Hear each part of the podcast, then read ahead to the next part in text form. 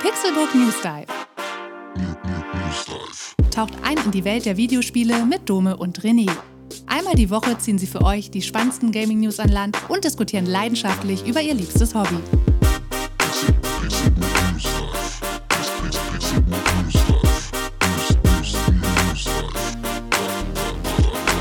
Herzlich willkommen zum Pixelbook News Dive, eurem wöchentlichsten Videospiel-Podcast auf der ganzen Welt.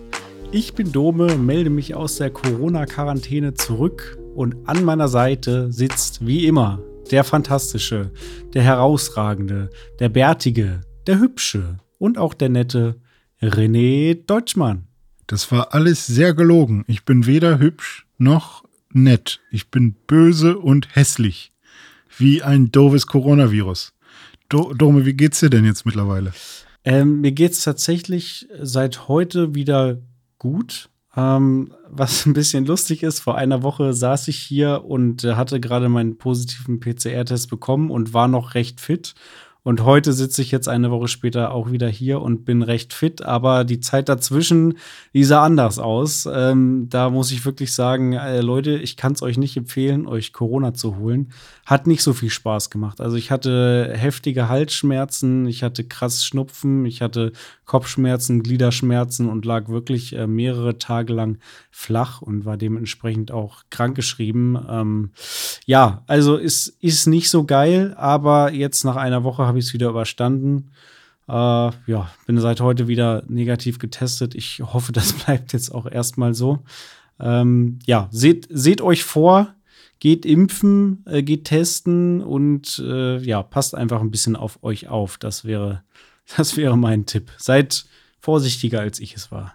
Hoffen wir mal, dass du jetzt keine Long-Covid-Probleme hast und zum Beispiel deine wie heißt es, deine Feinmotorik beim Zocken jetzt beeinträchtigt wird oder sowas. Das konnte ich glücklicherweise diese Woche schon, schon testen. Zumindest kurzfristig konnte ich da keine negativen Effekte äh, feststellen. Ich habe die Woche, ähm, ja, wo ich ans, ans Bett und ans Sofa gefesselt war und mich in Quarantäne befand, genutzt, um das eine oder andere Videospiel tatsächlich zu spielen, soweit es ging. Äh, da habe ich unter anderem Elden Ring gespielt natürlich. Aha, aha. Dann habe ich noch ein fantastisches Rennspiel gespielt, Oh, über das wir oh. uns heute auch noch unterhalten werden. Und äh, dann habe ich ein bisschen FIFA und ein bisschen Halo Infinite wieder gespielt. Ehe, ehe. Wir müssen es mal wieder zusammenspielen. Im Ja, das sollten wir tun. Aber worüber Spaß. sprechen wir denn heute generell, Dome? Heute sprechen wir natürlich wieder über die News der vergangenen Woche.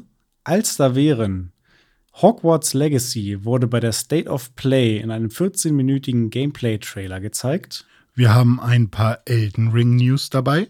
Und wir haben das von mir schon angesprochene Rennspiel Gran Turismo 7 dabei. Das hat nämlich ein Patch bekommen und war zwischenzeitlich nicht mehr spielbar aufgrund des Online-Zwangs. Und im Dive geht es dann tatsächlich auch um Gran Turismo 7, denn es ist ein kleiner Überraschungshit für Domo und mich. Auf jeden Fall. Nachdem wir letzte Woche schon äh, im, äh, im Dive über Need for Speed Underground gesprochen haben und da schon unsere Rennspielliebe quasi ausgeschüttet haben, hat es uns beide diese Woche gepackt und wir sind richtig eingetaucht in Gran Turismo. Äh, und ja, davon werden wir euch heute berichten.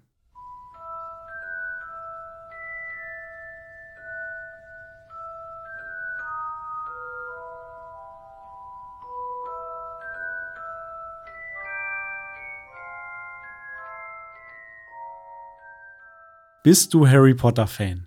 Ja, so halb. Also ich bin jetzt kein krasser Fan, Fan, der alle Bücher gelesen hat und alles über Harrys Eltern weiß oder so.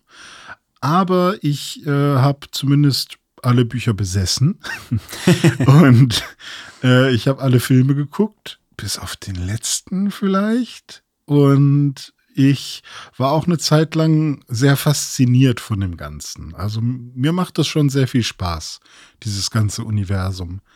Äh, also ich würde mich schon als Fan bezeichnen, ja. Ja doch. Und du? Cool.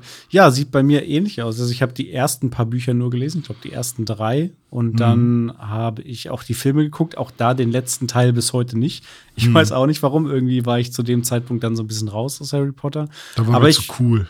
Ja, genau, genau. Das war, da waren wir gerade Teenager irgendwie, als dann mhm. der letzte Teil rauskam. Da waren dann irgendwie andere Sachen cooler, wie zum Beispiel Fast and the Furious Tokyo Drift oder so.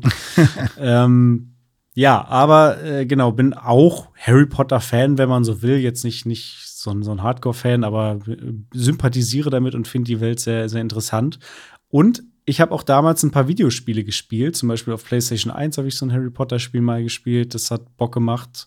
Naja, und jetzt kommt eben mit Hogwarts Legacy ein neues Harry Potter-Spiel auf den Markt. Und was für eins, muss ich mal sagen. Also, ich würde euch wirklich allen empfehlen, diesen 14-minütigen Gameplay-Trailer, der auf der State of Play diese Woche gezeigt wurde, euch mal reinzuziehen, wenn ihr was mit Harry Potter anfangen könnt. Denn das, was man da gesehen hat, das war schon ganz schön geil. Ja, auch ohne Harry Potter-Lizenz äh, würde das, glaube ich, ein sehr cooles Spiel sein. Und mit Harry Potter-Lizenz nochmal umso cooler. Ähm, und ich finde auch, dass das eine State of Play war, ähm, beziehungsweise ein Trailer über ein Videospiel, in dem man Gameplay sieht, wie man sich das auch mal vorstellt. Also wie man halt auch heutzutage einen Gameplay-Trailer auch mal machen sollte. 14 Minuten reines Gameplay mit einem Offsprecher, der dir erzählt, was da gerade passiert und was man so machen kann. Und das habe ich sehr genossen, das so zu sehen. Und das ist auch was, was man sich ein, zweimal, dreimal angucken kann, um äh, immer mal wieder was anderes zu entdecken, was man vielleicht beim ersten Mal schauen irgendwie übersehen hat. Ja, finde ich auch. Ich fand die Art der Präsentation super, weil es ist wirklich ein langer, ausführlicher Trailer, wo man sowohl die, die Grafik äh, bestaunen kann, als auch die verschiedenen Gameplay-Elemente und die Welt und die Charaktere. Zu allem wird dir ein bisschen was erzählt. Also danach hat man schon einen richtig guten Einblick, was einen da erwarten könnte ins Spiel. Vielleicht noch mal vorneweg so die Rahmeninfos. Das Ganze soll jetzt rauskommen Weihnachten 2022 also gar nicht mehr so weit weg, Ende des Jahres.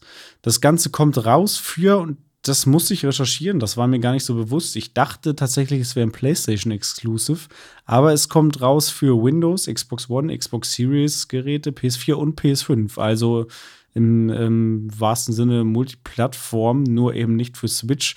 Was man sich aber, glaube ich, denken kann, wenn man diesen Trailer einmal gesehen hat, weil ich fand, der Trailer sah schon sehr hochwertig aus. Also, das sah selbst schon für eine Xbox One und eine PS4 zu gut aus, finde ich, was man da gesehen hat. Das wird wohl äh, PC-Gameplay oder vielleicht PS5-Gameplay gewesen sein. Äh, ich weiß gar nicht, ob sie das gesagt haben. Vielleicht PS5, weil äh, es eine PlayStation-Präsentation war, aber generell würde ich eher davon ausgehen, dass es PC-Gameplay mit Ultra-Settings war.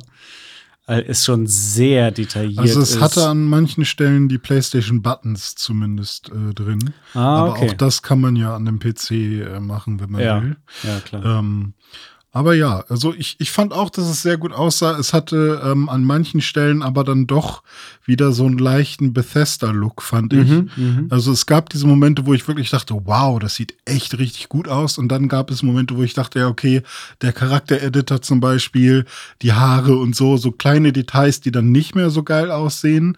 Ähm, und was mir halt auch ähm, aufgefallen ist, ist, wenn man kämpft zum Beispiel, dann kriegen die Gegner ähm, so einen weißen so eine weiße Outline, was mich immer sofort an irgendwelche Action-Adventures von, von, von Ubisoft oder so erinnert. Ja. Äh, was ich auch gar nicht so, finde ich irgendwie nicht so geil. Aber, ähm, aber das, das war halt sowas, was für mich, weiß ich nicht, das Ganze in so ein weniger wertiges ähm, ja, in so eine weniger wertige Schublade gepackt hat, was aber überhaupt nicht stimmen muss. Das ist halt wirklich so, eine, so ein Vorurteil von mir. Ähm, aber was ich positiv fand, waren halt wirklich, war wirklich diese Detailverliebtheit. Also Total. was, wie viele Details in diesem, äh, in dem Schloss waren, in, in Hogwarts an sich und auch äh, außerhalb von Hogwarts, in, in diesen ganzen verschiedenen Räumen, in den Klassenzimmern, in äh, wie, wie, nennt man das denn? Äh, hier Gryffindor und äh, Slytherin und so, das sind ja Häuser. Äh, ja, genau, das sind die Häuser. Und die haben ja. Ravenclaw gibt es auch ja. noch, genau.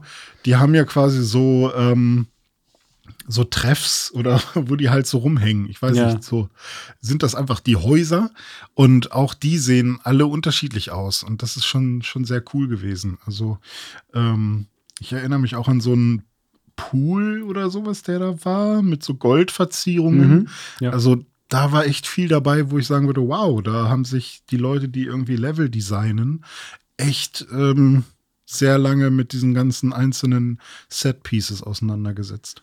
Ja, ich glaube, gerade für Harry Potter-Fans wird das ein richtiges Highlight sein. Dieses ganze Hogwarts-Schloss, äh, diese Schule, die ganzen Räumlichkeiten, alles das, was man aus den Büchern und den Filmen teilweise schon kennt, dann selber erkunden zu können. Auch Dinge, die man vorher noch nicht gesehen hat.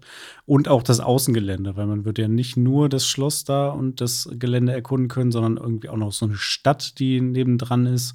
Äh, man kann sich da wohl schon relativ frei bewegen. Und ich habe den Trailer gerade hier parallel nochmal laufen. Ich muss einfach nochmal sagen, wie, wie schön das aussieht. Also, das sind wirklich geile Reflexionen, geile Lichteffekte, sehr hochauflösende Texturen. Also, das sieht schon nach einem richtigen Next-Gen-Spiel aus, finde ich. Und äh, ja, ich, ich bin gespannt, wie das dann auf Xbox One und PS4 aussehen wird. Ob das ist dann wahrscheinlich schon dolle reduziert ähm, im Vergleich zu dem, was man hier in diesem Trailer sieht. Ähm, was ich noch sagen wollte, wir hatten ja äh, schon gesagt, es kommt Ende des Jahres raus für diverse Plattformen und der Entwickler ist Avalanche Software. Da war ich die ganze Zeit völlig auf dem Holzweg. Ich dachte nämlich, Avalanche, Moment, das sind doch die Leute, die hier Just Cause und Mad Max und Rage 2 gemacht haben, ist ja mega geil. Aber nein, das ist Avalanche Studios, die diese Spiele gemacht haben. Und das hier, das Harry Potter macht, Hogwarts Legacy, ist Avalanche Software. Die haben hauptsächlich Disney-Spiele gemacht in den letzten Jahren, wie Cars 3 und Disney Infinity. Also jetzt nicht ein Studio, was unbedingt für die oberkrasse Technik und Grafik und so äh, und, und Brutalität und ernsthafte Spiele äh, steht. Ja, zumindest hätte ich halt gedacht, bei Open World wäre Avalanche ja irgendwie genau der richtige Ansprechpartner, ja. aber ist es dann ja gar nicht. Ist es gar nicht der gleiche. Wobei nee. ich mir gar nicht sicher bin, wie das bei Disney Infinity war. War das nicht auch ein Open-World-Spiel? War das nicht ein MMO oder so? Oder Ach, ein Online-Spiel? Ah, ich weiß es nicht. Es war irgendwas mit, mit so Fake-Amiibos. Ja, ja, genau. Die hatten ihre eigenen Amiibos, glaube ich. Ja. ja, aber hier soll es tatsächlich eine Open World geben in, in Hogwarts Legacy. Und man wird auch zum Beispiel auf einem Besen diese, äh, diese Welt erkunden können. Man kann sich dann, wie man es aus Harry Potter kennt äh, und aus sämtlichen anderen Medien, wo Zauberer drin vorkommen, auf den Besen schwingen und kann dann da durch die Welt fliegen. Das sah eigentlich auch ganz cool aus. Ich hoffe, man kann Quidditch spielen. Vermutlich. Ich würde mal sagen, da kann man bestimmt auch Quidditch spielen, denn es gibt ähm, viele so kleinere, ähm, kleinere oder größere Nebenaktivitäten, die man machen kann. Also es gibt zum Beispiel Minispiele, es gibt Unterrichtsstunden, wo man dann Zaubersprüche lernt und so weiter. Es gibt halt krasse Kämpfe gegen, gegen böse, was waren das? Böse Zauberer und irgendwelche Schwarze, Goblins. Schwarzmagier und Goblins. Und die haben ja. irgendwie auch eine Konkurrenz. Also irgendwie mögen die sich gegenseitig nicht. Und ja. ich bin mir auch nicht ganz sicher, ob ich das richtig verstanden habe. Ich glaube, es hieß, das Spiel spielt quasi vor ähm, den Harry Potter Büchern. Ich ja, bin mir jetzt aber gerade nicht sicher, ob ich das falsch verstanden habe. Ich habe irgendwas von 1800 verstanden. Ähm, es kann aber auch Quatsch sein, dass ich das falsch verstehe. Ja, ja, ich weiß, dass sie irgendwas davon gefaselt haben, ja. Aber ja. ich bin mir jetzt auch nicht mehr ganz sicher. Und ich weiß auch, dass äh, der Charakter, den man selbst spielt, man kann sich seinen Charakter halt selber bauen, äh, dass die Person halt ähm, zu spät quasi eingeschult wurde mhm. und man dann einiges nachholen muss, sozusagen. Das heißt, damit umgehen sie, ähm, dass man einen kleinen äh, weiß ich nicht, wie alt ist man, zehn oder so, äh, einen kleinen Jungen oder ein kleines Mädchen spielen muss, sondern man ist halt schon Teenager. Ja, man ist direkt da in der fünften Klasse oder ja, so. Ja, ich glaube, ja. ja. Mhm. Genau. Ja, was es sonst noch geben wird, es wird Housing geben. Also man kann sich ein eigenes Haus bauen. Das hängt aber, glaube ich, mit einem anderen Feature zusammen, wo man so Tiere zähmen kann, was, was auch einfach noch so eine krasse Neben- Beschäftigung ist, die man da machen kann. Und es wird auch sowas geben wie Crafting, wo man sich seine eigenen Tränke irgendwie und Zauber zusammenbasteln kann. Und Rätsel wird es auch geben, die man innerhalb von Hogwarts dann lösen kann. Also sehr vollgestopft. Ja, also ich mag das ja, wenn ein Videospiel nicht so super offensichtlich nur ein Gameplay-Loop hat oder so, sondern dass, äh, ja, wenn sich einfach mal ganz viele verschiedene Videospielelemente abwechseln und dann auch nicht alle super perfekt sind. Aber wenn ich zum Beispiel mir vorstelle, ich laufe durch Hogwarts rum und sehe da irgendwas, irgendwie, hm, da ist so ein so ein, so ein Spiegel oder so. Und plötzlich muss ich da so ein Schieberätsel machen. Und wenn ich das richtig löse, dann geht da was auf oder so. Dann finde ich das richtig cool in einem Spiel, was eigentlich ein Actionspiel ist oder so. Und wenn das dann mehrmals passiert oder dann nicht immer das gleiche Rätsel ist, sondern halt wirklich so unique Rätsel, die, die in diesem Schloss irgendwie sind oder sonst wo, ähm, finde ich viel besser als einfach nur einen Knopf drücken und da passiert irgendwas. Ähm, also da freue ich mich tatsächlich drauf, dieses Schloss zu erkunden. Ich freue mich auch drauf, das Schloss zu erkunden. Ich fand auch das Schloss und generell die Grafik und auch der, der Stil hat mich fast schon teilweise ein bisschen an Elden Ring erinnert. Weil, naja, auch bei Elden Ring gibt es halt Schlösser und wenn man sich auch mal das Cover anguckt, oder ich weiß nicht, ob es das offizielle Cover ist, aber dieses typische Bild äh, von Hogwarts Legacy, wo da auch die Person auf so einem Berg steht und im Hintergrund ist das Schloss zu sehen, das ist dieses typische Caspar David Friedrich-Style, äh, was auch äh, Dark Souls 3 ganz stark schon hatte und was jetzt auch Elden Ring hat. Bei Elden Ring ist es ja auch wirklich so, überall auf der Welt kannst du dich immer irgendwo auf eine Klippe stellen und siehst irgendein krasses Panorama im, im Hintergrund. Und so, so war es da eben auch. Ja, apropos Elden Ring, René. Mhm. Auch da haben wir dieses, diese Woche wieder News mitgebracht. Und was genau, das schauen wir uns jetzt mal an.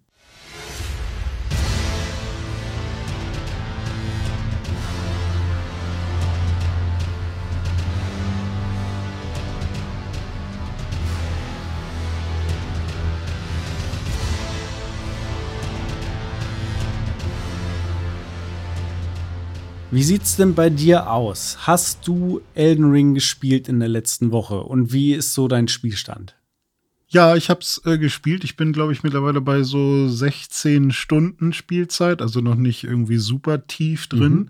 Und mein Charakter müsste jetzt auf Level, weiß ich nicht, 35, zwischen 35 und 38 irgendwie da sein. Mhm. Ähm, und ähm, ich hab einen Boss besiegt, aber das ist auch kein Demigod, also kein super wichtiger story-relevanter Boss, sondern nur ein Boss, den man schon besiegen sollte. Und ansonsten habe ich die Karte freigelegt und sehr viel Spaß gehabt, äh, irgendwie herauszufinden, mit welcher Waffe ich dann am besten spielen sollte. Und habe ganz viel entdeckt und das ist so das, was ich gerade mache.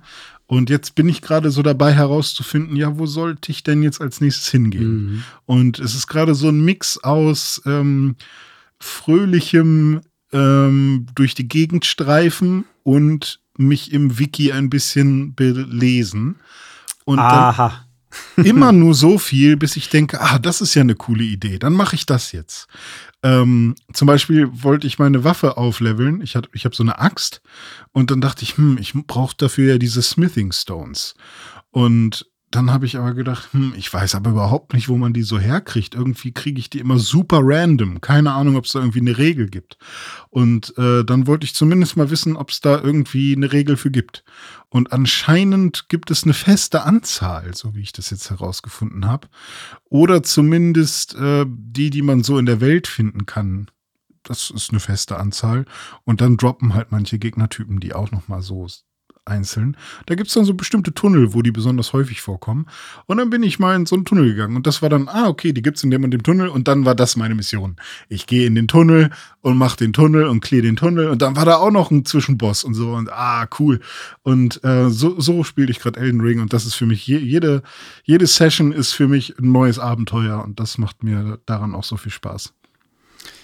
Ja, mir macht es auch nach wie vor Spaß. Ich bin jetzt äh, bei so circa 33 Stunden und bin, glaube ich, Level 58 oder so. Ähm, hab mir wieder einen Keulenmann gebaut, äh, den ich auch in Dark Souls 1 und Dark Souls 3 schon gespielt habe, der mit der dicken Riesenkeule und äh, ja. Hau dann Die Keule habe ich jetzt auch gefunden. Ich hab, bin schon die ganze Zeit überlegen, ob ich die nicht mal nehmen soll, weil die so viel besser ist als meine aktuelle Waffe. Ich, ich finde die super, als ich die gefunden habe und das war relativ früh, dass ich die gefunden habe. Also ich glaube, in den ersten zehn Stunden habe ich die gefunden. Da dachte ich so, oh, okay, cool, schon jetzt die Waffe gefunden, die ich hier die nächsten 30 Stunden wahrscheinlich noch benutzen werde.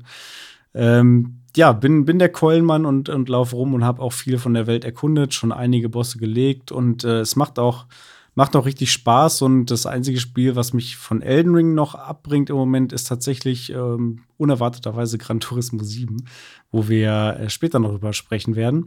Aber jetzt erstmal zu den News von Elden Ring. Und zwar hat das Spiel nicht nur uns beiden Spaß gemacht, sondern noch äh, 11.999.998 weiteren Personen mindestens. Denn Elden Ring hat sich mittlerweile schon 12 Millionen Mal verkauft und ist, das ist total crazy und ist damit das bestverkaufte Spiel von äh, From Software beziehungsweise von der Souls-Reihe im weitesten Sinne. Ich habe mal die Verkaufszahlen der anderen Souls-Titel äh, hier zum Vergleich mitgebracht. Da hätten wir zum einen Demon's Souls, den ersten Teil auf PS3, sich eine Million Mal verkauft. Das Demon's Souls Remake hat sich dann noch mal 1,4 Millionen Mal verkauft. Ich glaube, da wäre potenziell noch viel mehr drin, wenn es einfach mehr Leute geben würde, die eine PlayStation 5 haben. Äh, das, das wird wahrscheinlich sich in Zukunft noch erhöhen, dieser Wert. Äh, Bloodborne hat sich aber für mich überraschenderweise nur zwei Millionen Mal verkauft. Ist natürlich auch ein Sony-Exklusivtitel. Da sieht man dann im Vergleich zu den Souls-Spielen, die sich mehr verkauft haben, das sehen wir gleich noch, dass äh, diese Exklusivtitel sich jetzt weniger verkauft haben, was ja logisch ist. Einfach wenige, weniger Plattformen, weniger Leute mit diesen Plattformen zur Verfügung. Äh, denn Dark Souls 1 beispielsweise, das war ja dann schon Multiplattform und das hat sich 5,5 Millionen Mal verkauft. Dark Souls 2 2,5 Millionen Mal und Dark Souls 3 schon 10 Millionen Mal. Also das, das check ich überhaupt nicht. Das irgendwie. ist schon ein Riesensprung gewesen bei Dark Souls 3. Ähm, ja, ich, ich glaube, das Ding ist so ein bisschen, bei Dark Souls 1 hat die Welt erst gecheckt, dass Dark Souls irgendwie cool ist. Bei Dark Souls 1. Deswegen hat sich das auch schon relativ gut verkauft mit 5,5 Millionen. Ja, und da gab es ja dann auch noch das Remaster und ähm, es ist halt auch echt auf allen Plattformen. Ja, genau. Das kannst du mittlerweile überall spielen, quasi auf dem Taschenrechner. ähm, Dark Souls 2 hat sich deutlich weniger verkauft, nur zweieinhalb äh, Millionen, aber das ist auch das deutlich schlechtere Spiel, finde ich, und ist ja auch nicht vom Hauptteam gemacht worden.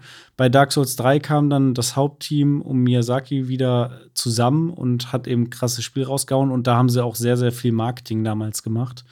Ähm, und zu dem Zeitpunkt hatte sich halt schon rumgesprochen, dass Dark Souls halt irgendwie krass ist. Insofern kann man da die 10 Millionen vielleicht verstehen. Aber Elden Ring jetzt schon 12 Millionen, hat also Dark Souls 3 schon übertroffen. Und ich denke mal, da ist auch noch nicht das Ende der Fahnenstange erreicht. Ja, die Zahlen kamen ja auch irgendwie das waren ja die Zahlen von, von einer Woche oder sowas. Das ist ja, oder nicht mal einer Woche oder so. Und und das Spiel war ja auch irgendwie schon, was so die, die am schnellsten sich verkaufendsten Videospiele, sich am, die am schnellsten sich weil ich bin so schlecht in Deutsch manchmal, ne? Mein Gehirn die sich am schnellsten verkaufen denn verkaufen denn Videospiele. Ja, ja so ne? schwierig. Ne? ah, ja, ähm, war da irgendwie auch schon auf Platz 5 in irgendeiner Liste, obwohl es normalerweise innerhalb von drei, weil es kam ja am 28. raus. Nee, wann wann kam es raus? Irgendwann Ende, nee, am 25. Februar oder so. Also es hatte drei Tage Zeit, um, um irgendwie in die Monatsliste aufgenommen zu werden noch. Und selbst da war es dann schon auf Platz 5 oder so. Und ähm, da hat Elden Ring auf jeden Fall schon ordentlich äh, vorgelegt. Und ja, das finde ich auch echt ganz, ganz cool, dass es so abgeht. Ich kann mir auch gut vorstellen, dass es irgendwann noch mal die äh, 20 Millionen vielleicht knackt. Mhm. Und vielleicht sogar die 21.600.000 knackt, weil dann würde es New Super Mario Bros. U vom Thron stoßen des 50. Platz äh, der bestverkauften Videospiele ah. aller Zeiten. Also äh, vielleicht kommt das ja noch irgendwann daran in den nächsten, im nächsten Jahr vielleicht. Ja, vielleicht. Ähm, ja. Wir wissen auf jeden Fall schon, dass From Software da noch weiter dran arbeiten wird. Ähm, es wird noch weitere Inhalte geben und vielleicht auch mal Nachfolger. Jetzt ist auf jeden Fall Patch 1.3 gerade rausgekommen für Elden Ring und der hat auch diverse Verbesserungen, äh, neue Inhalte und Veränderungen mit sich gebracht. Und zwar wurden, ähm, was eher ungewöhnlich ist für From Software-Spiele, wurden diverse Waffen, Zaubersprüche und äh, Items zum einen genervt, zum anderen gebufft, also je nachdem. Also da sind sie wirklich noch mal ans Balancing rangegangen, haben äh, Zaubersprüche und Waffen, die zu stark waren, haben sie jetzt etwas schwächer gemacht. Andere Sachen dafür etwas stärker, um auch äh, so ein bisschen dem Trend entgegenzuwirken, dass alle mit den gleichen Zaubersprüchen und Waffen rumlaufen. Das finde ich super wichtig und ist mir auch, das ist immer die größte äh, Angst, die ich habe bei jedem Videospiel und vor allem bei jedem Rollenspiel, dass irgendwie das Spiel muss eine Woche draußen sein oder nicht mal. Und du hast halt schon dieses Wiki, was dir sagt, ja, okay, wenn du diesen, wenn du einen Warrior auf Stärke haben willst, dann ist das der sinnvollste Weg, mach es so, das ist die beste Waffe dafür, bla bla. Und das, wenn du das nicht machst, dann bist du halt eigentlich dumm, weil dann verschenkst du halt einfach Zeit und Spaß. Und, bla und ich will halt einfach diese vorgefertigten Wege nicht haben, sondern ich will eigentlich sagen, hey, ich mach's so, wie ich Bock hab und ähm, ähnlich wie bei Monster Hunter oder so, wo äh, auch nicht, weiß ich nicht, klar kann man darauf gehen, dass man die allerstärkste Waffe haben will oder so.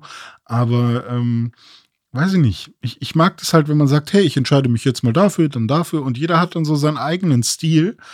Ähm, aber dass es dann schon immer irgendwie den, den einen endgültigen Weg gibt, ähm, weil es ist ja leider immer so, dass es irgendwann einen Weg gibt, der wenn man den stärksten Charakter bauen möchte, da, da wird es immer irgendwann diesen einen Weg geben. Aber dass es ein Trade-off ist, finde ich, finde ich gut. Und so, so, was ich gehört habe aus der Community, ist es ja auch so, dass diese Nerves und Buffs auch positiv angenommen werden. Ist ja jetzt nicht so, dass die Leute sich darüber aufregen oder so, sondern die, die Buffs oder so sind zum Beispiel auch, nee, warte, Nerf ist äh, etwas, was ähm, was schlechter gemacht wird, genau, dass die, die Nerfs zum Beispiel auch ähm, sich bei manchen Waffen zum Beispiel nicht auf die physikalische Stärke einer Waffe auswirken, sondern nur auf die Zauberstärke, also auf die Magie, die ne, auf den Magieschaden, den eine Waffe macht. Und ähm, das war dann zum Beispiel auch echt notwendig oder so. Und das sehen dann viele auch. Oder bei einer anderen Waffe kann es auch genau andersrum sein. Also es geht, geht schon sehr ins Detail bei diesen, bei diesen Nerfs.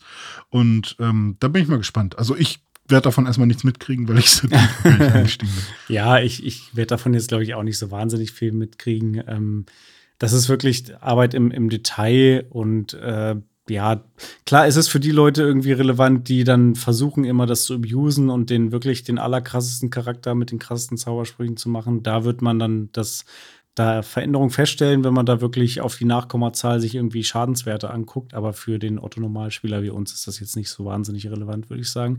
Aber cool, dass From Software da so hinterher ist und wir wissen ja, die, die wissen, was sie tun. Ähm, Gerade was Kampfsystem angeht und Balancing.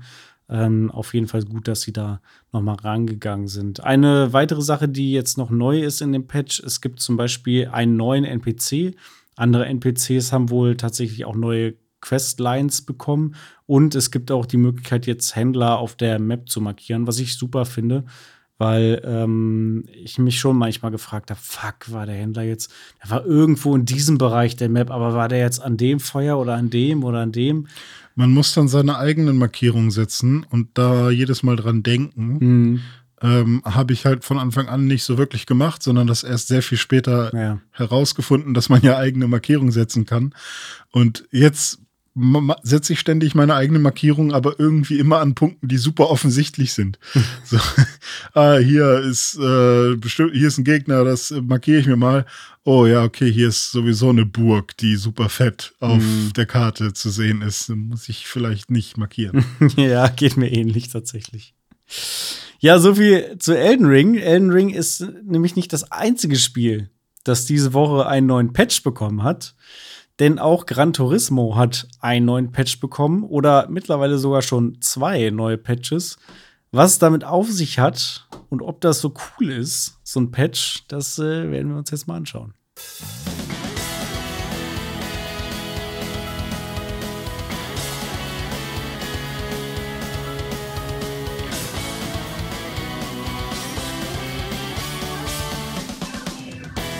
Pitsche, Pitsche, Patche, äh, Gran Turismo sitzt in der Patsche, könnte man vielleicht sagen. Ähm, ja, ich habe gepatcht und zwar zweimal. Ähm, als ich die News hier in dieses Doc eingetragen habe, das war heute Morgen, da war der Stand noch folgender. Äh, es war nämlich Gran Turismo Patch, äh, Gran Turismo 7 Patch 1.07 rausgekommen. Und mit diesem Patch aber eine kleine Problematik. Und zwar war das Spiel offline. Man hat dann, wenn man das Spiel gestartet hat, folgende Fehlermeldung bekommen. Es konnte keine Verbindung mit dem Server hergestellt werden. Auf dem Server werden zurzeit Wartungsarbeiten durchgeführt.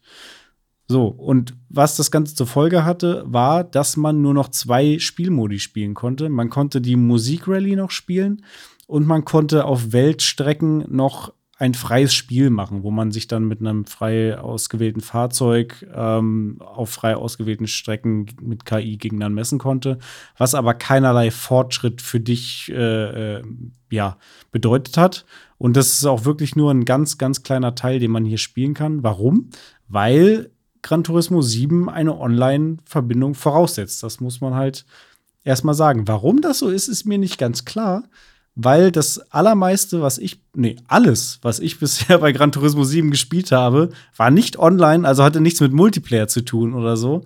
Aber du brauchst immer diese Online-Verbindung, um sämtliche Features nutzen zu können. Ja.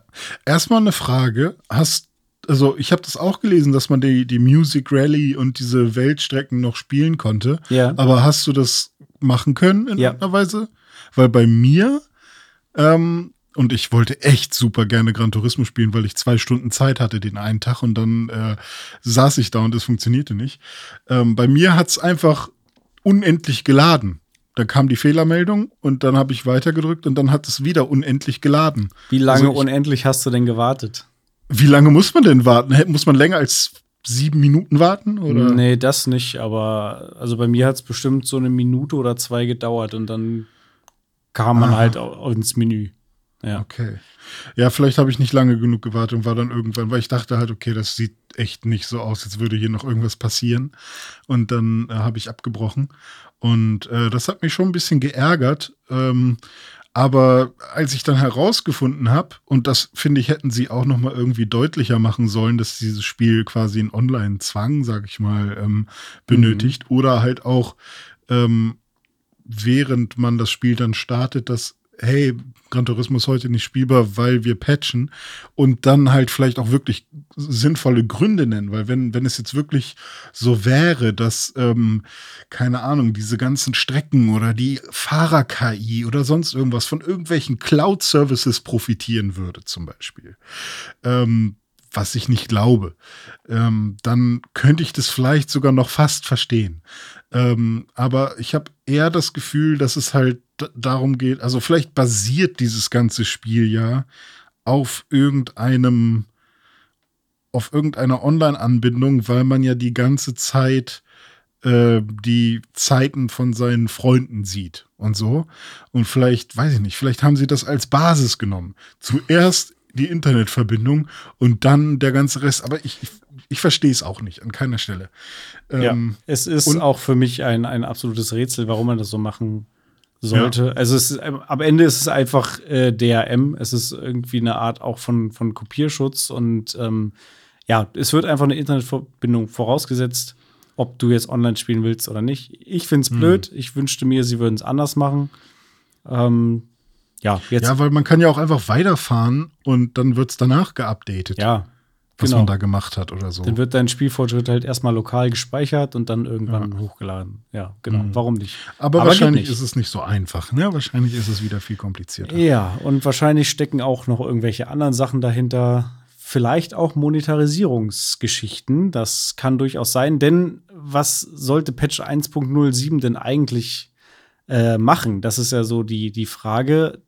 Ähm, das, warum es jetzt nicht ging, das lag daran tatsächlich, dass es ein Problem gab mit 1.07, das, die- was sie aber erst später herausgefunden haben.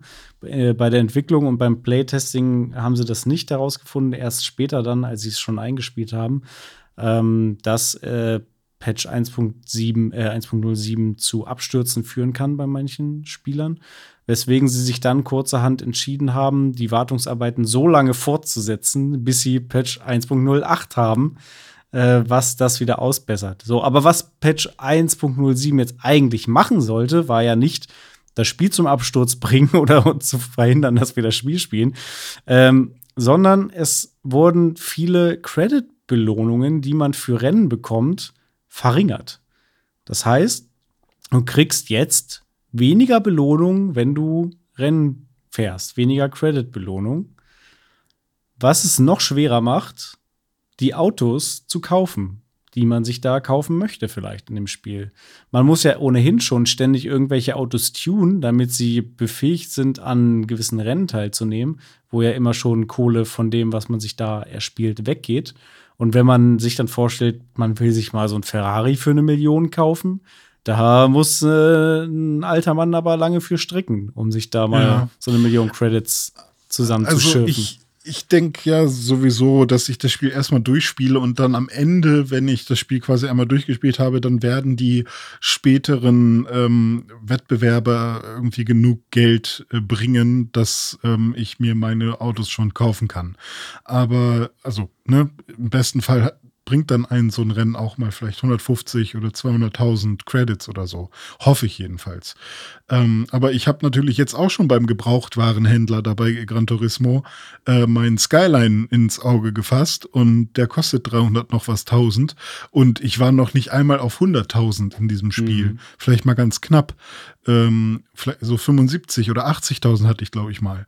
Und äh, ja, wie du schon gesagt hast, dann geht die Kohle aber für irgendwelche Tuning-Teile drauf, weil man ja ähm, die nächsten ähm, Story-Missionen auch schaffen möchte. Und äh, ja, also grinden will man dann auch nicht unbedingt. Ja, Irgendwie Rennen nochmal noch mal machen. Ja. ja. weil das ja auch so ist, äh, dass so ein Rennen auch nicht mal super schnell vorbei ist, sondern man fährt dann ja auch eine Weile. Ähm, auch wenn es Spaß macht, keine Frage. Ja bis jetzt hatte ich eigentlich noch kein großes Problem mit den, äh, mit den äh, Credits und wie teuer so ein Auto ist, weil ich will ja auch, dass es äh, eine Challenge ist und dass man sich dann freut, wenn man ein Auto bekommen hat. Aber wenn sie es jetzt noch mal verringern, also das war jetzt schon meine Grenze eigentlich, wo ich so gedacht habe, wow, das ist schon echt ziemlich teuer alles. Und jetzt verringern sie es noch mal, die Belohnung, die man bekommt, finde ich schon happig. Ja, finde ich, äh, finde ich auch happig. Äh, man kann natürlich jederzeit gegen echt Geld sich Credits kaufen. Ne? Da mhm. sind wir genau wieder bei dem äh, Punkt. Du kaufst dir ein Vollpreisspiel und ja. hast trotzdem dann noch irgendwie so, so Pay-to-Win-Mechaniken drin, wo du entweder grinden kannst, bis der Arzt kommt und Rennen nochmal und nochmal und nochmal spielen, um Credits zu verdienen, was sie dir jetzt noch schwerer machen als mhm. vorher schon. Oder du kannst halt echt Geld ausgeben. Da ist dann ja, die Frage, will man das? Ich glaube, so 100.000 Credits hatte ich gesehen, kosten irgendwie 2 Euro oder 3 Euro. Oder ja. so. Sagen wir mal, es kostet 2 Euro, dann kostet mein Skyline jetzt 6,50 Euro oder sowas. Mhm. Und ach, nee, habe ich, also klar, ich will ihn gerne äh, so freispielen und eigentlich habe ich auch Lust, äh, ich weiß ja, dass es 400 noch was Autos gibt. Und eigentlich, weil ich das Spiel so gerne mag, und da reden wir ja gleich im Dive drüber, mhm. habe ich eigentlich auch Lust, diese, alle Autos irgendwann zu haben. Einfach nur, weil's, weil ich gerne dann die, die Kollektion voll haben möchte. Ähm, ich weiß schon, dass sie gerne mit der Geduld der Menschen spielen. Ja. Und so funktioniert natürlich auch. Ne? Man hat irgendein Bedürfnis und sie schlachten das natürlich super gerne aus. Ist halt super schade, dass es bei so einem hochwertigen Spiel passiert. Ja, ich finde es auch schade. Ähm, der äh, Kazunori Yamauchi, der Chefentwickler von Gran Turismo, der hat einen offenen Brief geschrieben zu der ganzen Geschichte um Patch 1.07, über die Downside und auch über die, ähm, ja, die, die Preise, die man jetzt für Rennen bekommt, die sich verringert haben. Mhm. Ähm, da ist er auf das alles eingegangen und hat zum Beispiel gesagt, ähm, dass er möchte, dass Leute GT7 auch ohne Mikrotransaktionen ja, enjoyen können. Mhm. Ähm, aber gleichzeitig ist es ihm sehr wichtig, dass die Preise der Autos äh, sich an den real existierenden äh, Autopreisen orientieren. Ähm, was hat er noch gesagt? Genau, er hat noch gesagt, dass er es wichtig findet, dass man GT7 auf verschiedene Arten und Weisen ähm, ja, spielt und viele verschiedene Autos dabei kennenlernt. Und er möchte es vermeiden, dass das passiert, was jetzt wohl in der Vergangenheit passiert ist, dass Leute gewisse Spiele immer und immer wieder spielen, also gewisse Rennen immer und immer wieder spielen, nur weil die jetzt gerade irgendwie besonders viel äh, Kohle bringen. Also er möchte mhm. eben dieses Grinden vermeiden. So möchte er nicht, dass das Spiel gespielt wird, sozusagen.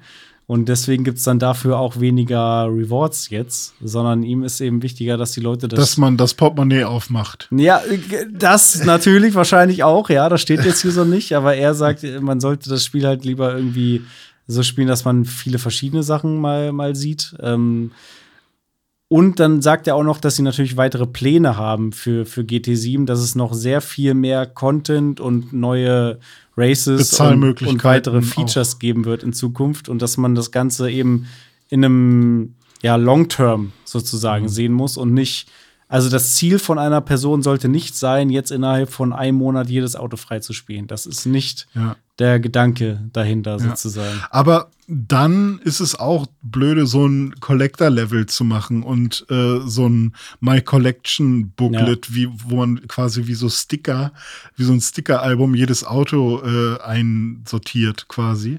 Weil ähm, klar, innerhalb von einem Monat kann ich auch verstehen, dass es ein bisschen zu viel ist. Ähm, aber wenn man, wenn es was freizuschalten gibt in einem Videospiel, dann äh, kann man doch wohl erwarten, dass die Leute versuchen wollen, das freizuspielen. Ja, oder? selbstverständlich. Ja. So, ähm, aber klar, dass das seine Vision ist, okay, aber ähm, ja, mal gucken.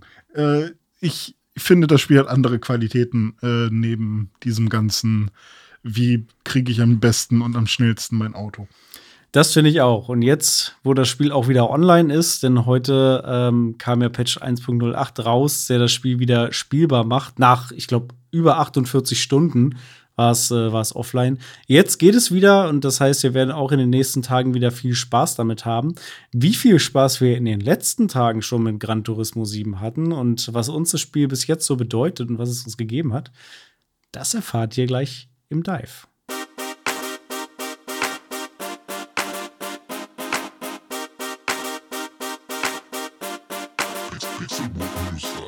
Letzte Woche haben wir noch über Need for Speed Underground gesprochen, hier im Dive, und äh, hatten da richtig Bock drauf. Und du hast es sogar gestreamt. Ich war dabei, hab's mir angeguckt und war, war auch äh, sehr angetan von dem, was ich da gesehen habe und war dann auch wieder richtig angefixt auf, auf Rennspiele. Und dann hast du mir erzählt, du hast dir GT7 jetzt geholt und das ist total cool und du hast da mega Spaß mit. Und du hast mir das so schmackhaft gemacht, dass ich es mir dann direkt auch gekauft habe und gespielt habe und jetzt tausendprozentig nachvollziehen kann, warum du das so geil findest. Aber vielleicht fang du doch mal an, wie bist du überhaupt jetzt dazu gekommen? Du hast ja gerade Need for Speed gespielt und dann bist du zu Gran Turismo gegangen. Wie, wie ging das vonstatten und was waren so deine ersten äh, Eindrücke von Gran Turismo? Ja, ich habe ja letzte Woche schon einmal erzählt, wie ich zu Need for Speed nochmal gekommen bin, dass ich halt Bock hatte, nochmal mit dem Golf rumzufahren und den aufzutunen und so. Und als ich dann diese Need for Speed, ähm, ja, dieses Bedürfnis einmal gestillt hatte, ähm, habe ich gedacht, ja, hm, nach dem Stream jetzt sitze ich nicht mehr am Rechner und Need for Speed kann ich ja nur am Rechner spielen. Jetzt würde ich aber auch gerne schon auf meiner Playstation oder auf der Xbox noch irgendein Rennspiel spielen. Und ähm, ja, alles, was es so gab, ähm, ich hatte ja auch schon über Forza gesprochen und warum ich da jetzt nicht so, so hundertprozentig äh, Bock drauf hatte, ähm, auch wenn ich es schon mehrmals ausprobiert habe. Ähm, alles, was es so gab, hat mich nicht so gejuckt. Und dann habe ich halt ja, ja nochmal gesehen, dass Gran Turismo 7 rausgekommen ist. Und ich war mir die ganze Zeit unsicher ist das jetzt was für mich? Weil ich habe damals Gran Turismo 3 relativ viel gespielt. Ich habe sogar Gran Turismo, ah, ich glaube 2 war es auf der PlayStation 1 gespielt. Ähm, und das war alles irgendwie ganz nett und okay, aber ich habe es halt auch nie zu 100% verstanden, weil irgendwie quietschen die Reifen immer, wenn man um die Kurve fährt und so. Und man muss bremsen und Simulation und so. Ähm, aber ich glaube, jetzt mit meinen 30 Jahren ist es genau dieser Punkt gewesen, der jetzt, ähm, oder genau dieses Spiel gewesen, was ich jetzt mal brauchte. Ich bin an diesem Punkt angekommen, dass ich mal ein Rennspiel spielen wollte, was ein bisschen mehr von mir abverlangt. Und vor allem hat mich der Gedanke daran, dass man ja wirklich mit einem sehr einfachen Auto anfängt und sich dann hocharbeitet und dann ja auch nach und nach lernt. Und diese Lernkurve, wie fährt man eigentlich richtig auf Rennstrecken ähm, und auch wirklich diese, diese Lizenzen, die man da auf, in der Fahrschule äh, irgendwie absolvieren muss, ähm, das hat dafür gesorgt, dass ich dann gesagt habe, okay, ich probiere Gran Turismo 7 aus und dann noch ein, zwei Reviews, die ich mir angeguckt habe. Ähm, und bei diesen Reviews, da wurden dann ein, zwei Negativpunkte gesagt und die sind mir zum Beispiel gar nicht negativ aufgefallen. Äh, von daher ähm, war das dann, war das dann fein. Und tatsächlich habe ich dann Gran Turismo 7 gekauft und nicht nur die Autos sehen hammerwertig aus, sondern das gesamte Spiel, finde ich, ist so glatt geschliffen. Also ich finde die Menüs schön, ich finde die Texte gut, ich finde äh, alles ist so schön lang, also langsam, aber nicht langweilig. Rennspiel, alles ist so schön langsam. ja, aber alles hat so eine so ein, so ein schönes äh, gemächliches ähm, ja, ich weiß nicht, wie ich das, wie ich das erklären soll, aber also die ganzen Filme, die eingespielt werden, die strahlen so eine, so eine Wärme und so eine ähm, Ruhe aus. Ja, und trotzdem Eleganz werden auch ja, Eleganz, das ist mhm. es vielleicht so. Und das finde ich hat Gran Turismo echt gut hinbekommen. Und auch alle Button sind, äh, Buttons sind so snappy und ähm, weiß ich nicht, die, die ganzen ähm, Schauplätze, die man so besucht, ob man jetzt in der Tuning-Garage ist oder im Autohaus oder äh, eben auf der Rennstrecke, alles ja. hat irgendwie so eine Wertigkeit. Es fühlt sich und ein bisschen an, wenn man in Gran Turismo startet, als würde man in ein Bentley-Autohaus gehen ja. und äh, würde da so bewirtet werden, kriegt dann noch einen schönen Cappuccino, mm. dann kommt der Typ, erzählt dir was zu den Autos, die sind genau. alle bis zum geht nicht mehr poliert. Und, und äh, kriegst eine Geschichte erzählt. Und sie wirken sogar noch polierter, wenn man mal eine Autowäsche macht. Da habe ich gedacht, ey, die können ja noch mehr glänzen. Was geht denn ab? ähm, und ich war ja auch nie der, der krasse Autofan und ähm, sondern war halt wirklich ne, so Zeitgeist, Need for Speed und mhm. äh, Fast and the Furious, äh, gib mir Autos mit Neonröhren, äh, so da, da konnte ich halt als, als Jugendlicher irgendwie, da konnte ich drauf abgehen. Aber so jetzt, nach, also ich bin ja auch ähm, Wolfsburger Kind und habe dadurch, also entweder man liebt dann Volkswagen oder man hasst es so ein bisschen. Und ich bin dann ja auch mit dieser Abneigung gegen Autos irgendwie groß geworden, weil ich immer dachte, nee, ich will nie sowas sein. Aber so jetzt habe ich genug Abstand von diesem ganzen Kram gewonnen. Und so langsam kann ich auch diese, diese Ingenieurskunst, die dahinter steckt, so, so komisch das klingt, äh, eher noch wertschätzen, wenn ich dann sehe, ähm, was diese ganzen Autos unterschiedlich macht und was irgendwie ähm, ja, wenn, wenn, ich weiß nicht, wie heißt der, heißt der Luca? Der Typ, äh, ja, äh, der das Café. Café äh, ne? Ja, genau. Also man muss dazu sagen, der Dreh- und Angelpunkt von Gran Turismo 7 ist ein Café und in diesem Café bekommt man Menükarten und diese Menükarten ähm, haben in der Regel ähm, zum Beispiel drei Autos, ähm, die man freischalten soll und die bekommt man, indem man ähm, ein Rennen ähm, schafft, meistert, mindestens dritter Platz wird. Oder in so einer Menükarte kann auch sein, dass man ein, ähm, ein Tournament, also, also eine Art, äh, was sind dann so zwei oder drei Rennen am Stück, mhm. ähm, schafft. Und das so ist so ein bisschen der, der Story-Modus sozusagen. Genau. Ja. So hangelt man sich von Menükarte zu Menükarte und lernt immer mehr dazu. Und, ja, vor allem lernt ähm, man all die verschiedensten Marken und Modelle ja, auch richtig. kennen. Ne? Und da ist man ja. dann eben mal gezwungen, äh, mit einem Mini Cooper aus 1965 zu fahren oder irgendwie ja. mit einem VW Samba Bus T1. Und dann gibt es vielleicht auch noch so kleine Einspieler dazu oder halt so ja. coole Fotos mit, mit so, dieses Auto ist besonders weil. Und ähm, für mich als jemand, der sich noch nie wirklich mit Autos auseinandergesetzt hat, ähm, vielleicht mal bei Wikipedia ein bisschen rumgescrollt hat oder so, äh, ist das halt super interessant so, ich finde das echt cool und ähm, auch jetzt zu spüren, wie unterschiedlich sich diese Autos anfühlen auf der Straße. Und ich bin halt auch echt großer Fan von Rennstrecken. Also mhm. äh, ich mag das gar nicht so sehr in der Stadt oder irgendwo im Wald oder sonst irgendwo rumzufahren, sondern ich mag diese Rennstreckenatmosphäre. Ähm, ich mag auch Rennstrecken in der Stadt. Es gibt ja so Tokio, glaube ich, als, ja. als Stadtrennstrecke. Äh, Finde ich auch cool. Aber dieses, ähm, hey, das hier ist zum Rennen gemacht, finde ich eigentlich ganz schön und immer irgendwie nochmal so eine, so eine an, so einen anderen ähm, Ernsthaftigkeitsgrad irgendwie.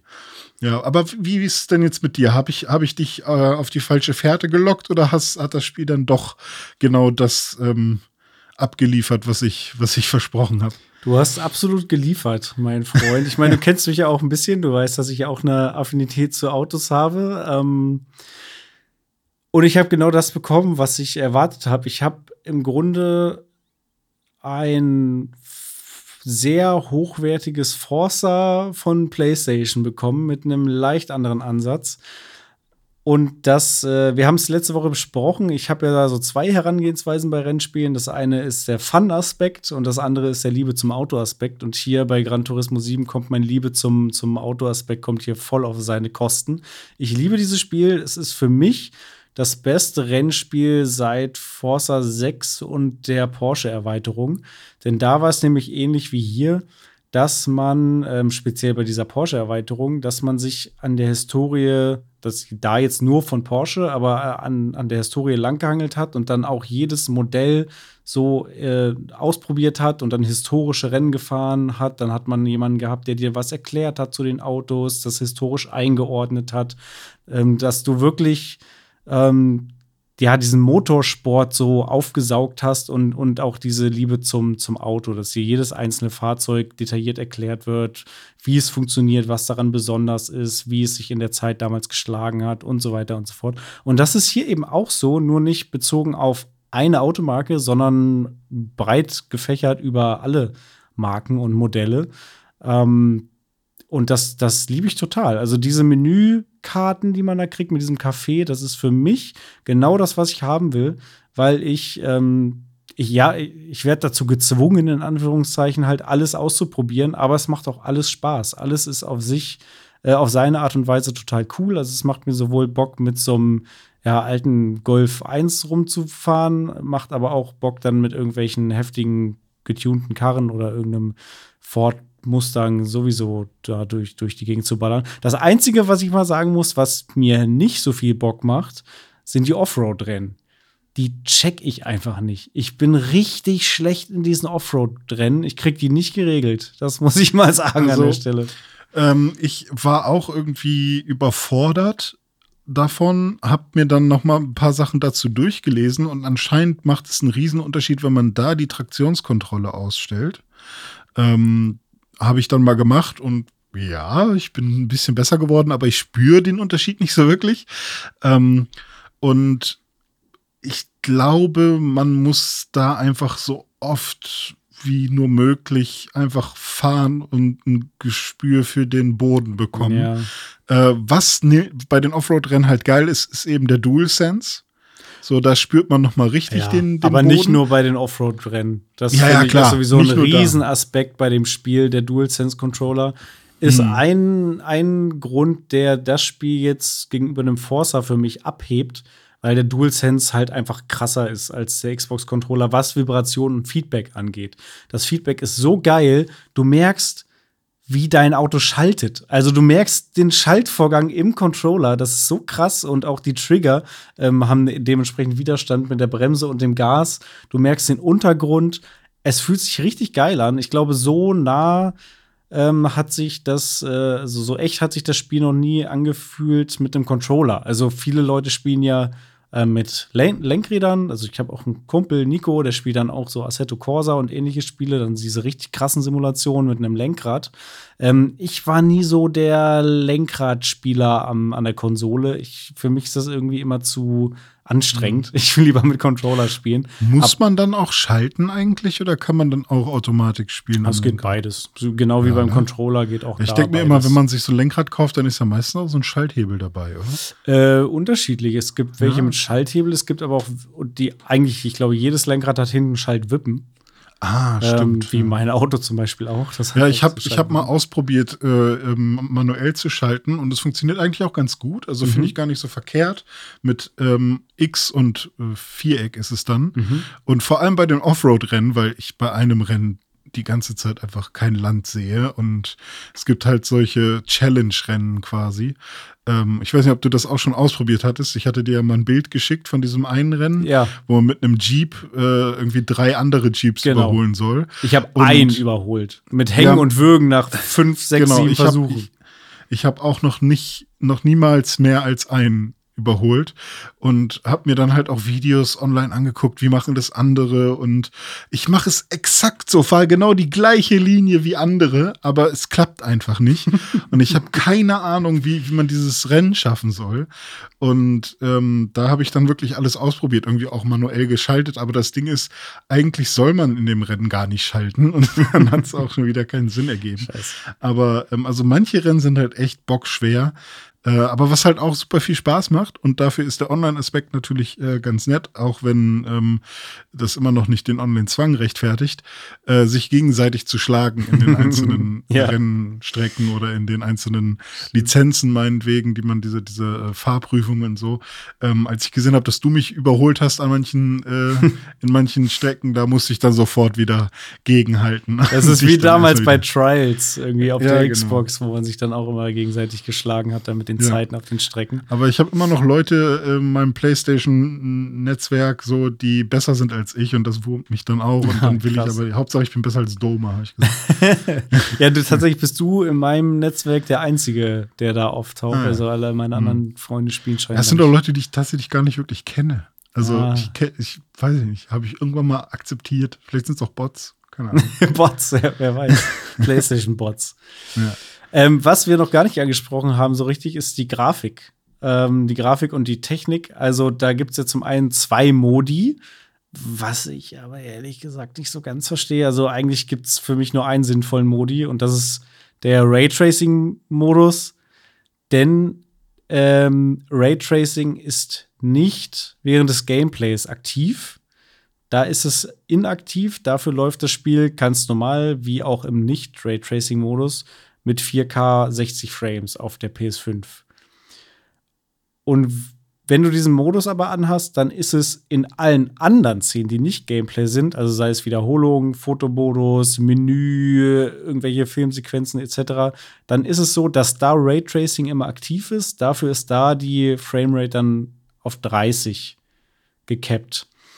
Äh, die Alternative ist, dass du den Modus ohne Frame, äh, ohne Raytracing Frame nimmst. Tracing? Ohne Frame Tracing.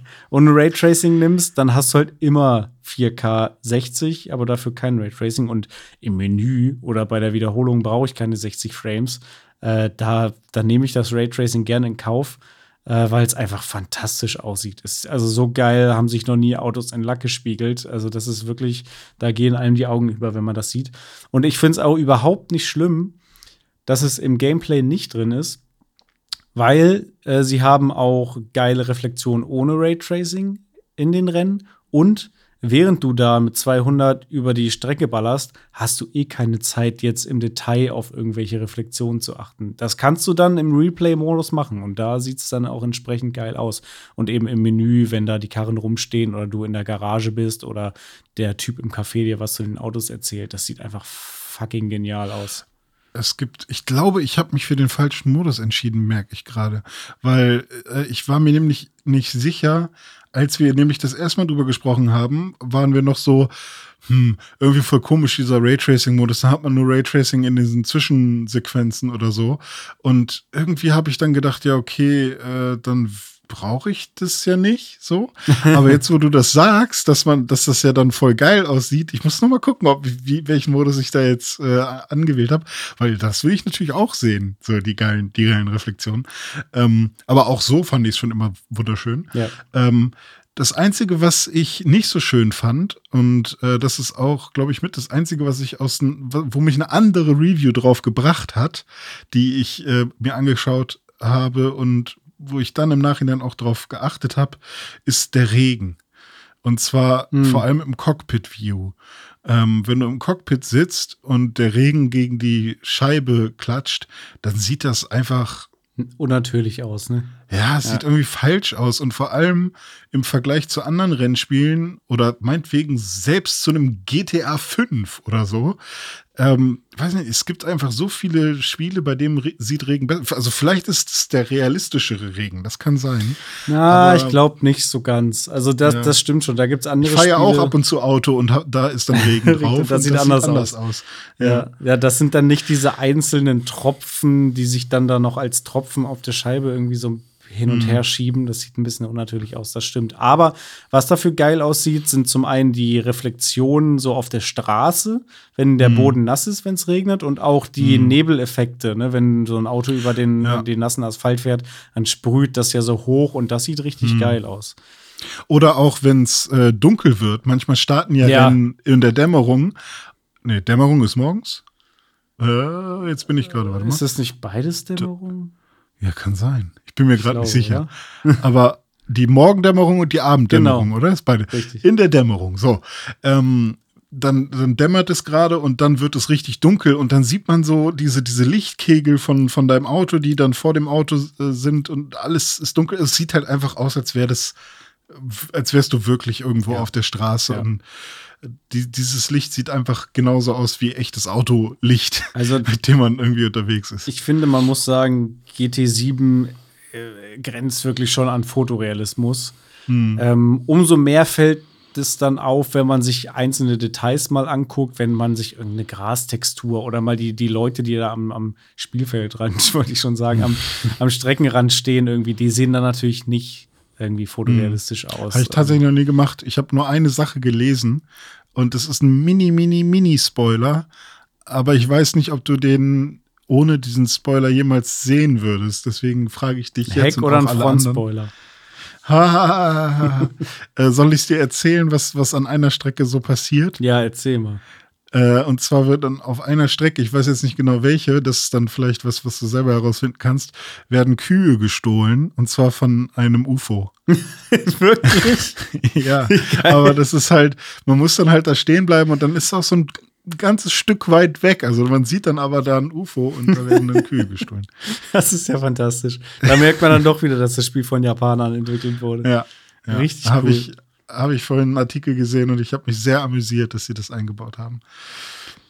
Ja, also das Spiel macht unfassbar viel Spaß. Ich weiß gar nicht, woran ich mich mehr ergötzen soll. An der Auswahl der Fahrzeuge, an der Grafik, an dem Sound, der auch fantastisch ist, an den Strecken, die wunderschön aussehen, den verschiedenen Spielmodi. Wobei ich sagen muss, ich spiele jetzt weniger Musikrally. Das ist nicht so mein Ding. Da habe ich nur Check ich auch nicht das so. allererste Hast- Ding Ich habe gespielt. den ganzen Song geschafft. Ja. Hast du den auch geschafft? ja, ja. Aber ich weiß nicht, was mir das gebracht hat am Ende. Also Nix, keine Ahnung. man, man musste den am Anfang machen oder habe ich das? Ja, ja, ja. Ja, okay. Genau. Das ist so ein Aber also bei. Music Rally ist es so, für alle, die, die sich darunter gar nichts vorstellen können, also könnte ich wahrscheinlich auch nicht, äh, die ganze Zeit läuft ein Song und ich glaube, das ist ein Mash-up aus klass klassischen Songs. Ich weiß nicht, ob es da noch andere Songs gibt, aber das, was bei mir lief, war ein Mashup aus Klass Classic-Songs mit einem Beat aber drunter. Also so 100 BPM, 110, weiß ich nicht, relativ schnell. Und ähm, man muss quasi Takte aufsparen oder so schnell sein, wie es geht, damit man Takte aufsammelt. Immer wenn man einen Checkpoint passiert, bekommt man neue Taktschläge dazu. Und das Rennen endet, wenn man keine Taktschläge mehr hat. Und ja, wenn man es schafft, bis zum Ende des Songs, des Song, Songs noch Taktschläge zu haben, dann hat man quasi gewonnen. Und ansonsten, ja, du hast es nur bis da und dahin geschafft. Und ich glaube, ich hatte am Ende dann sieben Taktschläge oder so noch übrig. Mhm. Ja, also letztendlich ist es nur dieses typische, was man aus anderen Rennspielen kennt, Elimination. Du hast so und so viele Sekunden Zeit, um von A nach B zu kommen oder so. Und wenn du dann wenn stimmt. du das nicht schaffst Ja. in der Zeit, dann Nur die halt Währung verloren. ist eine andere. Richtig. Anstatt Sekunden ist es, ist es ein Takt. Beats. Ja, ja, genau. Ja. Ja, so viel zur Music Rally. Das kann man, glaube ich, also ja, kann man Spaß mit haben. Sicherlich äh, ist jetzt nicht mein Spielmodus. Was ich viel Vielleicht interessanter. Daft Punk-Song noch, dann würde ich es vielleicht noch mal spielen. Das wäre das wär irgendwie wieder ganz geil. Oder Ja. ACDC oder so.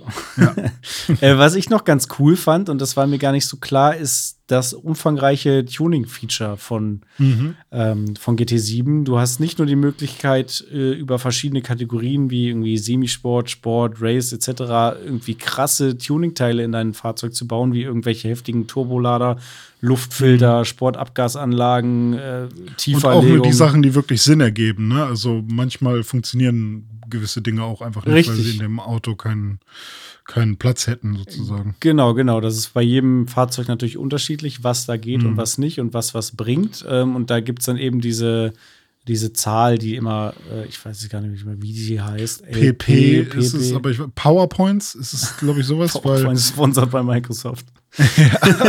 stimmt. Nee, ja, aber es Irgendwelche Points die, sind's. Es Ja. waren auf jeden es war irgendwie so die Power des Autos Genau. generell. Und äh, je höher die Zahl, desto, also so haben sie es am Anfang erklärt, desto schneller ist es prinzipiell, genau. weil es halt mehr Power hat. So. Und da kann man eben dann sehen, wie die Zahl hoch oder runter geht, je nachdem, welche ähm, Bauteile man da verbaut. Reifen zum Beispiel bringen extrem viel auch. Äh, gibt es auch unterschiedlichste Variationen von. Und es gibt eben auch sowas wie NOS tatsächlich. Hm. Also es gibt, und da habe ich letztens noch Scherze drüber gemacht, dass ja, in GT7 kann man ja auch cool Auto fahren, aber ist halt kein Need for Speed, kannst du jetzt keinen NOS verbauen oder so. Doch, kannst du, kannst tatsächlich NOS Hm. Ja. verbauen. Also Lachgaseinspritzung, mega cool, kostet aber auch irgendwie 100.000 pro, Ja. pro Fahrzeugtuning dann. Und darüber hinaus kann man sogar noch mehr machen und man kann nämlich auch die Optik des Fahrzeugs verändern. Man kann nicht nur sich diverse Farben aussuchen und da gibt es natürlich erstmal die komplette Farbpalette von oben nach unten, die man so kennt. Und dann gibt es aber auch Offizielle Lacke, aber auch. Richtig, dann gibt es offizielle Lacke von verschiedensten äh, Marken und Modellen, die man sich da irgendwie auch noch kaufen kann. Und dann zum Beispiel habe ich irgendeinen so einen alten Honda irgendwas, habe ich dann mit einer Farbe vom Bugatti Veyron irgendwie verziert. Irgend So ein geiles Grün Metallic. Ähm, und es gibt dann eben noch Anbauteile. Du kannst irgendwie Seitenschweller machen, du kannst eine Frontspoiler, Heckspoiler äh, dran schrauben. Also richtig umfangreich. Da kann man, wenn Ja. es jetzt noch Unterbodenbeleuchtung geben würde, dann könntest du da wirklich Need for Speed draufschreiben. Ja, ich meine, klar, bei Need for Speed ist es dann halt so, dass äh, man an quasi jedes Auto ähm, jeweils die quasi gleichen Teile bauen könnte und davon gibt es dann halt 20 oder noch mehr. Und hier ist es so, dass jedes Auto so ein bisschen seine eigenen äh, Seitenschweller äh, Schweller oder Heckspoiler oder so hat. Aber äh, da und davon sind es dann halt nur wenige, also eins, zwei, vielleicht mal sogar vier. Ähm, aber ähm, ja, wenn du das auf die Zahl der Autos ähm, mal hochrechnest, also mit 400 noch was Autos, wenn jedes Auto da ein paar separate Teile hat, plus die Felgen, die dann wieder für alle gelten, ähm, dann kommen da auch ordentlich Teile zusammen. Und das ist halt echt schon ganz cool. Also klar, es ist kein Need for Speed äh, Underground oder Underground 2 oder äh, Midnight Club 3 Dub Edition oder Most Wanted oder was auch immer. Aber ähm, mir reicht das Dicke. Also mein äh, Golf, ist es jetzt ein Einser oder ein Zweier? Ich glaube, du hast einen zwei. Ein Golf, Golf 1 GTI gab es nicht, oder? Doch, gibt's auch. Gibt's auch. Ja. Oh, Ich, ich ich, lerne muss, so viele tolle Sachen. ich muss mal kurz auf äh, Twitter checken. Du hast ja, Ja. bei Newsdive, glaube ich, hast du dein Fahrzeug Genau. gepostet, oder? Moment, ich guck Doch, das ist ein Golf das- 1 GTI, den ich da gepostet habe, glaube Guck ich. mir das Bild noch mal an. Weil ich gucke mir jetzt Oh ja, das müsste den- der Einser sein, tatsächlich. Ja, ja. Und ähm, Schönes ja, Fahrzeug. Ich meine, der Golf 2 GTI sieht halt auch echt ähnlich Ja, aus. sieht sehr ähnlich aus. Ja, der hat aber, glaube ich, vier Leuchten. Wenn ich mich nicht irre. Ja, der hat vier Leuchten, der Golf 2 GTI, ja. Ah, daran sieht man das. Guck an, cool. Ähm, ja, auch eins meiner Lieblingsautos momentan. Äh, ich frage mich halt, wie weit man die dann noch auftunen kann. Ob auch ein Golf äh, 1 GTI mit irgendeinem Sportwagen, was man am Ende freispielt, irgendwie noch mithalten Mhm. kann oder ob das dann halt einfach Quatsch ist, weil es ist ja eben eine Simulation, eher Genau. was Realistisches. Wahrscheinlich wird es dann nicht so sein, dass äh, Ja, es, ja, so ein Supercar oder so hinter einem Golf 1. es herhinkt. geht immer bis zu einem gewissen Maße. Also natürlich, du kannst deinen Golf 1 schon so tunen, dass er vielleicht auch mit einem Ford Mustang irgendwie mithalten kann, mit Hm. einem aktuellen, aber nicht unbedingt so, dass er mit diesen krassen GT-Autos. McLaren, sonst irgendwas. Ja. Ja. Genau. Ja, okay. Ich äh, habe aber richtig Bock und bin schon ganz japsig. Ich, äh, momentan, Videospiele funktionieren für mich so gut gerade. Elden Ring und Gran Turismo sind zwei Spiele. ich glaube, Kombi, ich ne? brauche keine Spiele mehr. Ja. Ist- Ich kann einfach immer irgendwas spielen, habe immer irgendwas zu tun und es endet einfach gerade nicht. Es ist, es ist eine super Kombination. Kann ich jedem empfehlen. Ja, äh, sehe ich ganz genauso. Also auch bei mir die gleiche Kombination. Ich habe erst die ganze Zeit Elden Ring gespielt und dann kamst du irgendwie mit Gran Turismo um die Ecke und dann ich dachte so, na gut, dann schaue ich da auch mal rein. Ich stehe ja auch auf Rennspiele und Forza ist ja toll und so weiter. Äh, ja, und dann war ich so geflasht von Gran Turismo, dass ich seitdem eigentlich nur noch das gespielt habe, bis irgendwie gestern und, und heute die Server down waren und ich dann so, oh, na gut, dann muss ich halt wieder Elden Ring spielen. und habe damit dann wieder Spaß gehabt. Also Ja. es, ist, äh, es ist tatsächlich eine, eine gute Zeit und ich habe auf jeden Fall richtig Bock, da auch noch weiter in, in Gran Turismo mir alle Autos anzugucken und da mit jedem Fahrzeug da mal über irgendeine Piste zu, zu huckeln. Macht richtig, richtig Bock. Glück im Corona-Unglück. Definitiv, ja. Da habe ich dann die paar Tage auf der Couch äh, gut genutzt. Habe mich in letzter Zeit immer beschwert, dass ich zu wenig Zeit zum Zocken hatte. Jetzt äh, hatte ich dann notgedrungen mal ein bisschen Zeit. Und das habe ich sehr genossen. Ja, ich denke, René, das war's dann für heute mit dem Dive. Wir tauchen langsam wieder auf und gucken, was wir sonst noch so dabei haben heute.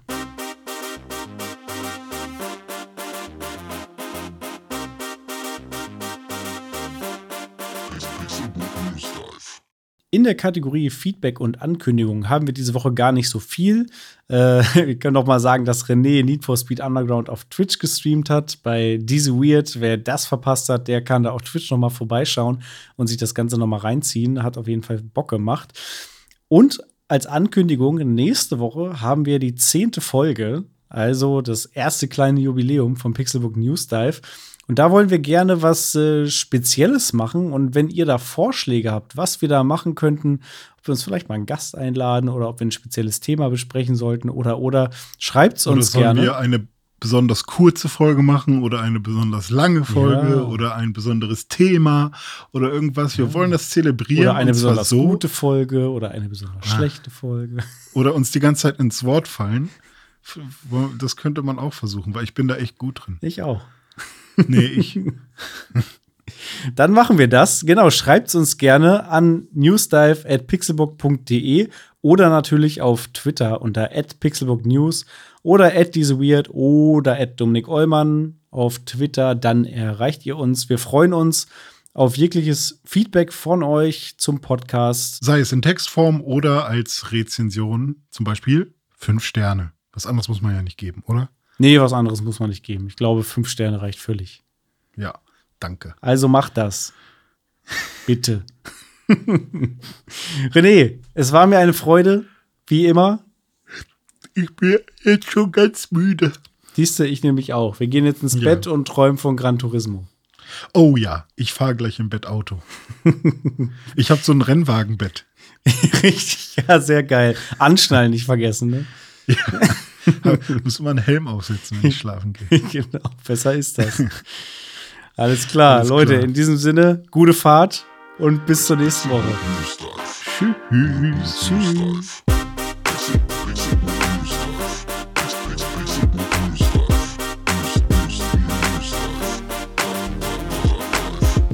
Pixelbook News Dive findet ihr auf Twitter unter @pixelbooknews. Wir freuen uns auf euer Feedback und positive Rezensionen. Mails schreibt ihr an newsdive@pixelbook.de und wenn ihr die Jungs direkt erreichen wollt, nutzt @dizzyweird oder @dominik Eulmann auf den sozialen Plattformen.